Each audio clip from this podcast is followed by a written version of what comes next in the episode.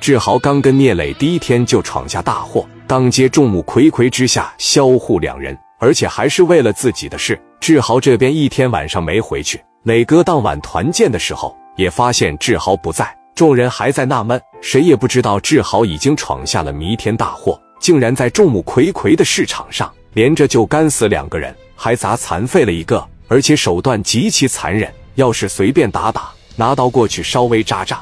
或许还能判得轻点，能早点出来。可这手段一般人根本是看不下去，行为也是非常恶劣。说白了，这不就是故意销户吗？事情一发生，引起了强烈的社会反响。志豪很快就被抓了起来，直接给整到分公司去了。这个是直接让市南分公司的王振东经手了。志豪这事情一夜之间闹得沸沸扬扬，群众们都知道了，唯有聂磊、江源还被蒙在鼓里。被移交到这个分公司以后，王振东当时就火冒三丈，说：“你他妈给我惹了多大的麻烦，你知道吗？整个青岛都盯着这个案子，你现在给我好好交代你的作案动机。”志豪不打算将聂磊他们牵扯进来，一句话也没有说。王振东当时一瞅，好小子，你他妈真是受过专业训练的杀手，老子看看你能挺到什么时候！给我打！说完，大手一挥，直接把门一关，几个小伙上来就是一顿毒打。这边领导们听说王振东接到了这个案子，蔡正荣也是直接把电话打了过来，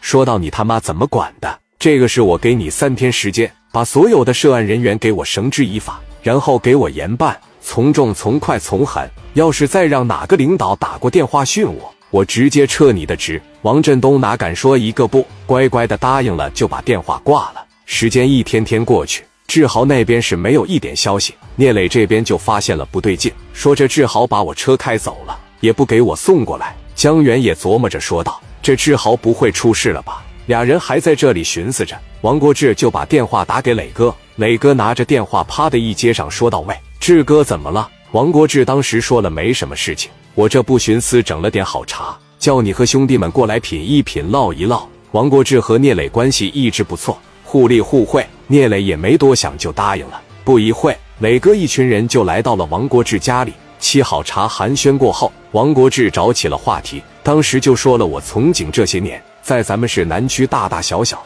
办了上千起案子，但我从来没有见过这么惨的人命案子，那现场真是惨绝人寰，不怕你们笑话，我现在都不敢去回忆。”磊哥当时这边抽烟说道：“什么事呢？我怎么没听说？”这边王国志接着说。就这两天，在市南区菜市场，一个二十六七岁的小伙，他家是卖这个猪头肉的。他妈在的那个猪头肉摊上被砸了，并且那伙人还薅着他妈的头发，在地下给一顿打。然后这小伙子来了，拿着一个大石锤，直接给其中两个人把脑袋给砸了个稀巴烂，另一个直接给砸的残废了。说完了这句话之后，江源当时就懵了，问道：“果真二十六七岁？”王国志回到：“那必须啊。”这几天在监狱里审讯了，谁知道人家一句话不说，这都在里面毒打了一个星期了。磊哥当时也懵逼了，看向江源，两人一下就明白了什么意思。江源立马就拿起电话打给了王振东。王振东现在愁的就害怕接电话，只要这电话一来，他就开始哆嗦，就怕是哪个领导打来训他的。没办法，有电话就得接。聂磊得知自己的兄弟志豪闯祸了，想救他，却难如上青天。